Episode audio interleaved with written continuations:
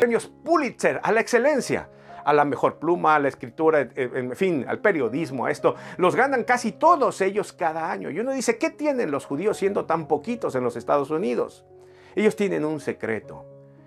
Al iniciar su Shabbat cada semana, su día de descanso, ellos comienzan bendiciendo a sus hijos y los bendicen a sus niñas. A los niños después pasan también y oran por ellos y les dice que nuestro Dios te haga como los hijos de José y los bendicen, bendicen a sus hijos cada semana en su día de reposo. Y te asomas tú un día de reposo a una casa judía y vas a escuchar bendecir a sus hijos. Asómate un fin de semana a una casa latina, una casa de mexicanos y vas a oír que les gritan a los hijos, eres un inútil, te pareces a tu padre, no sabes ni siquiera sacar la basura y en vez de bendecirlos, estamos más acostumbrados a maldecirlos. Y después cuando ellos quieren lograr sus sueños, luchan contra ese disco que les metimos de que eran inútiles, de que no sabían ni sacar la basura o tender la cama.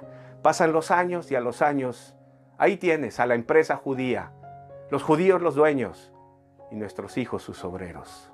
Y uno dice, ¿qué tienen? Es la bendición sobre los hijos. Bendice a tus hijos, acércate con ellos. Este fin de semana ya no le metas más mecánica a tu carro que no sirve para nada. Acércate a sus hijos, a tus hijos. Juega con ellos, juega básquetbol, come con ellos, háblales.